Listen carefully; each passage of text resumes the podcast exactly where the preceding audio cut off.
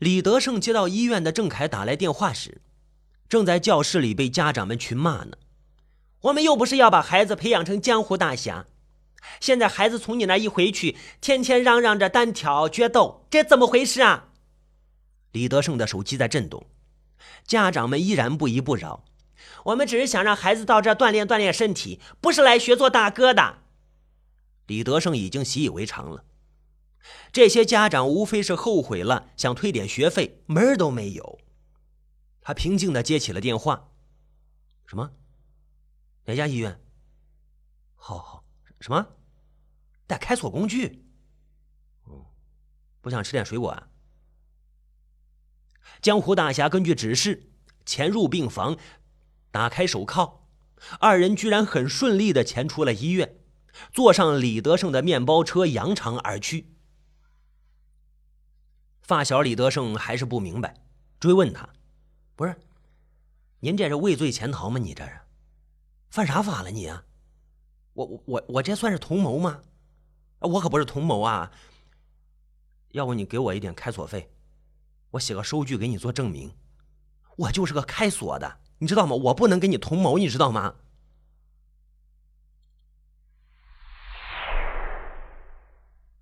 咔嚓一声。一家带有庭院的私人住宅的门被打开，一个人走进住宅的院子里。司机手里拿着用一块布包着的刀，布上沾有血迹，另一手拿着雨伞，打开门走进黑暗的房子里。在里屋睡着六十多岁的司机的父亲，听见关门的声音，睁开眼睛，掀开被子坐起来。司机走到与客厅连接的厨房的水槽边。拿出包在布里的刀，打开水龙头，擦掉刀上的血迹，从刀刃上流下来的血，冲到下面去了。父亲听了听声音，确定是儿子，便起来给死去的老婆排位上香。老太婆呀，就剩这么个儿子了，千万要保佑他，我死了还指望他送终呢。司机把擦好的刀插进水槽边的桶里面，回到自己房间。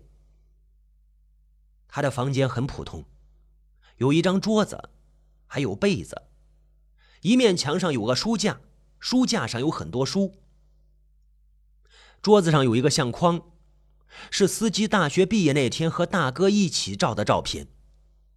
两个兄弟笑得很灿烂，大哥长得很像郑恺。司机从衣架上拿下雨衣穿上，带着车钥匙走出房间。他今天开的是一辆红色桑塔纳出租车，一路开到大桥底下，因为下雨，桥底下没有人。司机把车停在早就停在那里的另一辆银色捷达车旁边，他走下车，打开出租车的后备箱，里面有两个很大的旅行包。司机拿出一个旅行包。包里面的女人发出呻吟，挣扎着。他费尽力气把旅行包抬下来，拉到捷达车的后面，然后打开捷达车的后备箱。司机用力地抬起了旅行箱，放进后备箱里。包里面的女人继续蠕动，但是司机并没有在意。一个包放进去，捷达车后备箱就满了。关上了后备箱，也关上桑塔纳出租车的门。司机上了红色捷达车，他把捷达车开到附近的快艇码头。快艇码头有一条通向水里的水泥斜坡，是快艇下水用的。捷达车慢慢的停在斜坡上，司机开门下了车，然后司机站在车门边松开了手刹。捷达车慢慢的开进了水里，咕嘟。咕嘟咕嘟，捷达车沉没在水里，就剩后备箱的时候，突然卡住了。操！司机低骂了一声，返回来用力的推捷达车，但是车好像在水中被什么东西给卡住了，推不下去。后备箱里面的女子不停的挣扎，整个出租车都在摇晃。雨下的太大，司机很难继续做什么，便跑到了桥底下。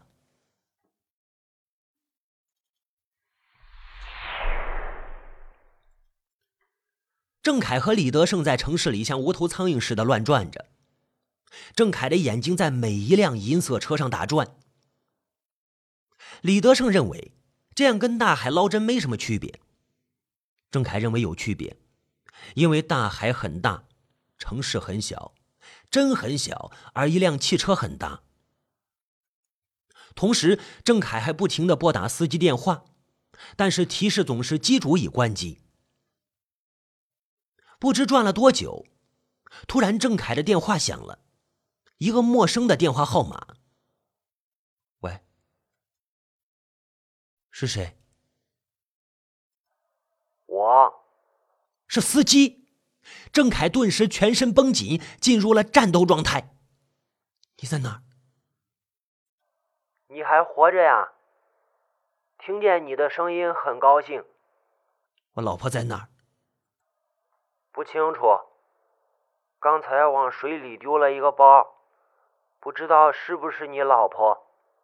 你你，可能是他，但愿不是他。突然，郑凯把电话挂了。李德胜问他：“怎么了？是那个疯子吗？他他他说什么？”这时候，郑凯的手机又响了。郑凯做了一个深呼吸，接了电话。王八蛋，说静茹在哪儿？在在哪里？很很重要吗？你你呃你你……郑凯又把电话挂了。李德胜奇怪：“不是你干什么呢？”公共电话亭里面的司机很生气。把手里的硬币全投进去了，按下重播。郑凯一接电话就大喊：“王八蛋，静茹在哪儿？你敢挂挂挂挂挂我的电电话？有种你来找我！”郑凯又把电话挂了。司机一摸没钱了，生气的乱砸电话话筒：“你敬敬酒不吃吃吃罚酒！”吃罚酒。李德胜车上，郑凯说道：“送我回家，他会来找我的。不是，到底怎么回事啊？他会来，他肯定会来。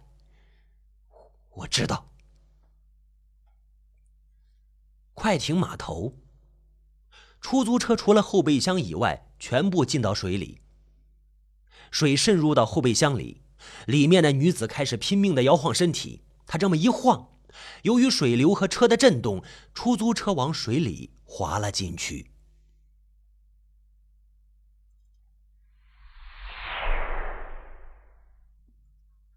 面包车到达小区前面，郑凯抢着先跳下车。李德胜说：“啊，我先去停好车，然后开进了停车场。”郑凯匆匆上楼梯，到四楼的时候，看见隔壁独身女子的狗在四零幺号门前看着自己。郑凯上楼梯，那只狗因为进不了屋，在门口走来走去。看着小狗脏兮兮、全身沾满草的样子，好像在外面流浪了好几天。哎，郑凯觉得很奇怪，隔壁的那个怪女人最爱的就是这只小狗了，怎么会变得这么脏啊？郑凯按了四零幺号的门铃，叮咚，但是里面没有动静。郑凯继续按门铃，叮咚，叮咚，还是没有动静。郑凯转了一下门把，门咔嚓一声打开了。哎，郑凯觉得有点奇怪，开门进了四零幺号，狗也跟着他进去。李德胜往后倒车，进了停车场，把面包车停下来。李德胜关掉发动机，走下车。这时候，一辆红色桑塔纳出租车驶过来，停在前面。司机下车，李德胜就大喊：“呃，师傅，我一会儿就走。”司机熄火下来，也说道：“我，我，我，我也就走。呃，能不能停别的地儿啊？”司机不搭理他，径直走向出入口。郑凯走进四零幺号屋里，里面黑黑的，他就喊道：“你好，有人吗？”“呃，喂。”没有人回答，安静的只有郑凯自己的心跳。他小心翼翼的打开客厅的灯，发现家里一片狼藉，好像是有人翻出了整个房间的物品，满地都是各种物品。郑凯走进卧室，发现衣柜里的衣服全被掏出来，扔在地上。哎，郑凯重新回到客厅里，他想转回身，感觉到有风从阳台吹进来，便走向阳台。阳台放着几个破旧的花盆，旁边有一扇窗户开着。郑凯朝窗外望去，看见自己家的阳台，两个阳台间的距离不是很远，完全可以越过去。窗台好像曾经放了什么东西，油漆被刮掉了。阳台的地板上横放着一个用饰面薄板做的脚板，郑凯脑子里闪过一个念头。他拉起脚板，从窗外横跨到自己阳台上，这样一来，能够利用这个脚板勉强跨到自己家了。他突然明白了，为什么那天晚上司机总是能够神出鬼没，可是隔壁这个中年妇女呢？司机先上楼梯，李德胜紧跟着也上楼梯。司机虽然没有回头，但是感觉有点奇怪。李德胜也觉得前面的司机有点奇怪。李德胜一边上楼，一边确认四零幺号和四零二号的位置。司机和李德胜两人之间的气氛非常古怪。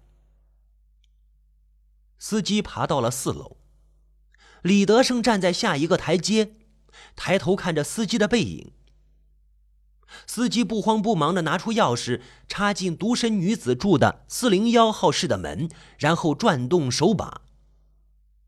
司机看着李德胜，脸上露出微笑，朝他点头打招呼，便打开四零幺号的门走了进去。郑凯听见有人进来，他透过中间的玻璃窗朝玄关方向看去，看见司机走进来，关上门，再把门锁上。李德胜到四楼，按了四零二号的门铃。司机靠在玄关门，听了一会儿外面的动静，然后走向厨房。郑凯在阳台寻找能当做武器的东西，但是没有合适的。司机在厨房里想喝水，为了避免留下指纹，抽出一张纸巾，想拿起水杯。这时候，小狗出来，对着司机狂叫。司机看见狗，蹲下来向他招手。哎，喂喂，狗依然吠叫着。司机便用桌上的食物来引诱小狗。狗摇着尾巴走向司机。司机抚摸了一下小狗，突然拧断了小狗的脖子。李德胜敲打着四零幺号的房门：“郑凯，郑凯，郑凯！”司机拧死狗的时候，郑凯拿着一个花盆从背后向司机走过去。郑凯走近司机。刚想用花盆砸向司机后脑勺的时候，司机察觉到动静，敏捷的躲开，啪的一声，花盆掉在地上打碎了。司机很意外：“你怎么在这儿？”郑凯喘着粗气：“静茹在哪儿？静茹在哪儿？不，不，不，不告诉你。我要杀，我要杀了你，我要杀了你。”你你没这个本本本本事，疯子！你去死！你这个疯子，疯子！郑凯随手抓起地上什么东西扔了过去，但是司机又一次躲开了。郑凯转身拿起放在客厅的台灯攻击司机，司机是左右闪躲，然后抓住郑凯与他厮打起来。两个人打来打去，开始滚在地上较量。司机用手抓住郑凯受伤的肚子。外面的李德胜听见从里面传来的声音，哐哐哐敲着门，门打不开。李德胜便拿起放在走廊的灭火器，开始砸向门把手，咣咣咣。司机和郑凯继续厮打。郑凯拿起被折断的痒痒挠，刺向司机的小腿。司机用自己的头顶住郑凯的脸，郑凯昏倒在地。司机好像是精疲力尽，瘫坐在地上。这个时候，门把掉在地上，李德胜闯了进来。李德胜见此情景，怒目圆睁：“你这个王八蛋，你！”李德胜用脚踢向已经筋疲力尽的司机，他连续的踢着，司机蜷缩着身子倒在地上。看司机已经没有还手之力，李德胜便走到郑凯的身边：“郑凯，郑凯，你没事吧？喂，郑凯，你，你你醒醒，郑凯！”在李德胜把注意力集中在郑凯身上的时候，倒在地上的司机站起来，拔出刺到自己腿上的痒痒挠，刺向李德胜的后背。啊！李德胜惨叫一声，软倒在地。司机站起来，一瘸一拐的走了出去。郑凯清醒过来，起身看到昏倒在地的李德胜，瞪着眼睛的李德胜已经断气了。郑凯拿起从李德胜的衣兜里掉出来的车钥匙，走出去追司机。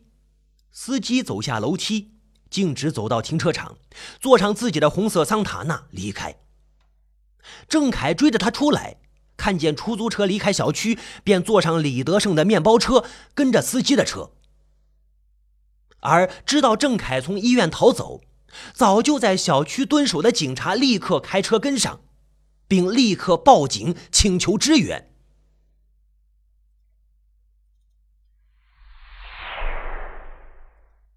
出租车缓缓地没入了水里，车身大部分已经入水，后备箱暂时还在水面上，已经很危险。流动的河水不停地拍打着出租车，车身向一侧转换方向。有一位年轻的快艇教练来到快艇码头，偶然发现了这辆出租车。郑凯紧跟着司机的车。为了不被发现，郑凯不停地改变车道，并保持着一定的跟踪距离。警察在车后跟着。司机开着红色出租车，从一个小路一拐进入了城市主干道。路面上瞬间出现了很多红色同款出租车。郑凯突然找不到司机的车，司机狡猾的在一个路口拐出，在路边的便利店停了下来。郑凯还在车流中寻找着司机的车。司机下车之后，一瘸一拐地走进便利店。司机走到最边上的陈列台，郑凯找到了那个车，远远地在后面停下来，打开车门，小心翼翼地走下车来。郑凯走到司机的车旁，低头看了看车内，但是什么也没有看到。这时候，从后备箱里传来被堵住嘴的女子发出的呻吟。郑凯大喜，敲打着后备箱：“静茹，静茹。”女子听见，做出更强烈的反应。随着女子的呻吟，车辆晃动。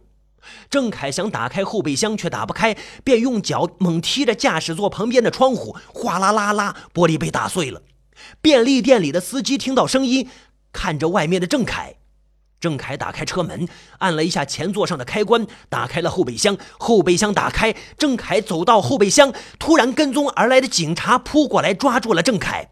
郑凯大力挣扎，放开我，放开我，放开我！由于郑凯强烈的反抗，另一个警察也跑过来，把郑凯弄倒在地，制服了他。不许动，放开我，我老婆在车里，我老婆在这里，静茹，静茹，静茹。后备箱的门吱的一声被打开了。里面有一个黑色的旅行包在蠕动着，发出呻吟。两名警察在忙着制服郑凯，根本没有注意到。这时候，司机从便利店走出来，关上了后备箱的门。放开我，静茹，静茹！两个警察在制服郑凯的时候，司机趁机打开车门，坐到了驾驶位上。司机看着郑凯，在地上挣扎着的郑凯与司机四目相对。司机咧嘴一笑，开车离开。一个警察看见此景，站起身来喊道：“哎，站住！”郑凯用脑袋顶撞了警察的脸，警察鼻子被打中，向后倒下。郑凯迅速站起来，跑向面包车，两个警察也追过去。郑凯跳上面包车，推开两个警察，开车离去。郑凯是咬牙踩油门，面包车开始加速，超过其他车辆，紧追着出租车，非常惊险。郑凯追到老街区的胡同里，不见了司机的车。他不停的在胡同里乱窜着，在经过一个转弯的时候，他眼角瞄到司机的车停在一个旧房子门口。郑凯方向一扭，快速冲了过去，停到司机的车后。郑凯从车里摸到一个扳手，握在手里，跳下车。他小心的走到车前，一看，司机不在座位上，钥匙不在车上。他拍了拍后备箱，里面竟然有回应，轻微的摇晃了一下。郑凯惊喜打开，里面有一个黑色的包袱。郑凯大叫着：“静茹，静茹，你再坚持一下，我来救你。”静茹。郑凯用手里的扳手拼命的砸后箱的锁，一下、两下、三下，终于后备箱锁坏了，自动弹开。郑凯小心翼翼的打开后备箱的门，黑包袱里没有任何动静。静茹，静茹，静茹。郑凯急忙解开绳子，拉开了拉锁。他看见里面的女子不是张静茹，而是四零幺号那个邻居妇女。那个妇女处于半昏迷状态，嘴里还呻吟着：“王八蛋！”郑凯大骂一声，他望了一眼车前虚掩的门，他确定那个司机跑进了里面，拎起扳手就冲了出去。这是一座废弃的旧厂房。破窗户外面有路灯光线射进来，郑凯抬头一望，看到一个黑影在楼上晃过，他立即追了上去。郑凯此时脑子里就一个念头：逮住司机，找到静茹，找到老婆。他噔噔噔噔踩着钢板楼梯跑上顶层，顶层是一个小仓库，一些废弃的木头箱子堆放在一起，其中有一角被精心布置过，箱子堆成桌子、单人床等等，俨然一个小单身居室。司机，司机，郑凯看到司机就在这里，背对着他，跪在地上。司机的面前是箱子堆成的桌子，一块白布铺在上面，桌上点满了蜡烛。郑凯举起扳手，一步一步走上去，踩到地上的旧罐子发出声响，他立即停下来，警觉的准备应对司机的反抗。司机却一动不动。郑凯犹豫、疑惑，但是时机难得。他突然跨上一大步，扳手狠狠地砸向司机后脑。司机的身体摇晃了一下，倒地，额头上的鲜血瞬间流满了一张脸，那样子狰狞可怖。静茹在哪儿？静茹在哪儿？司机看着郑凯，露出笑容，又望向桌子。郑凯望过去，桌上布置了一个灵位，一张大照片，上面赫然是他的样子，是郑凯。但是郑凯确认自己没有拍过这样的照片。他望向牌位，上面写着“哥哥岳虎”。郑凯似乎明白了什么，这更令他怒不可遏。哎，你为什么害我？你为什么？为什么呀？就因为我跟你哥哥长得像。司机脸色平和，血仍旧是破破的流着。郑凯是疯了似的，你快告诉我，你快告诉我，静茹在哪儿？静茹在哪儿？你说一个变态，一个疯子，静茹在哪儿？说着，又高高的举起了扳手。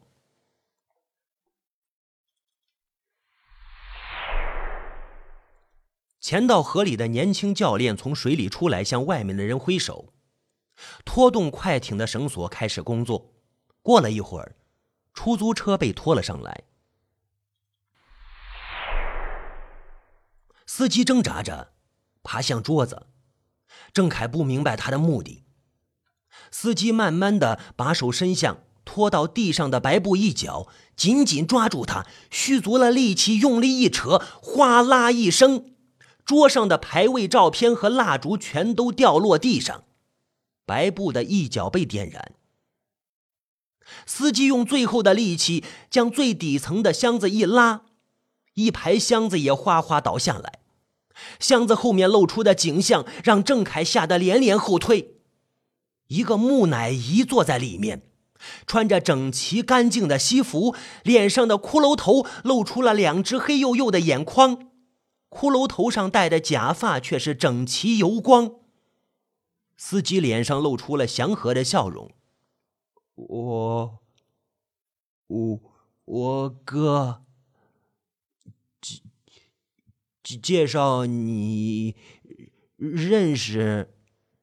郑凯吓得连连后退，脚底被绊，跌坐地上，脸色惨白。他他他他这这这。哥，这就是是是我跟你说的郑郑郑郑凯大哥。哥，火势蔓延到床上，一些木箱子也烧了起来。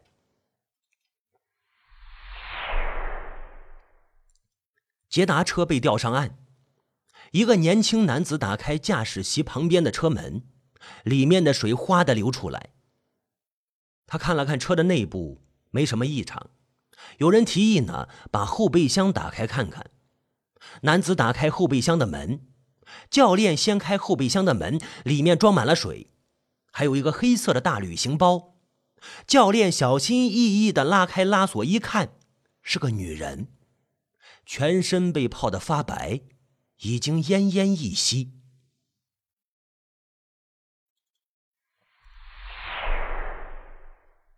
警车急停在外面，警察对讲机呼叫着：“发现嫌疑人，发现嫌疑人车辆，发现嫌疑人车辆，在废弃的红星机床厂门口，废弃的红星机床厂门口，请求支援，请求支援。”两个警察走过来，发现了其中一辆后备箱中的中年妇女。一个警察伸手去探鼻息：“总部，总部。”这里有伤者，这里有伤者，请求救护车，请求救护车。警察乙走向了工厂门，伸进头去。警察乙对着警察甲急道：“不好了，里面着火！快快呼叫呼叫消防车！”总部总部，这里着火了，请求消防车，请求消防车。两个警察冲进工厂，郑凯背着奄奄一息的司机，艰难地走下楼梯。两人同时摔倒。郑凯爬起来，赶紧拖着司机，吃力地拉着司机的一条胳膊，回头望了一眼越来越大的火势。他半拖半背的司机一步一步地往下走，警察冲了上来，阁楼上大火熊熊燃烧。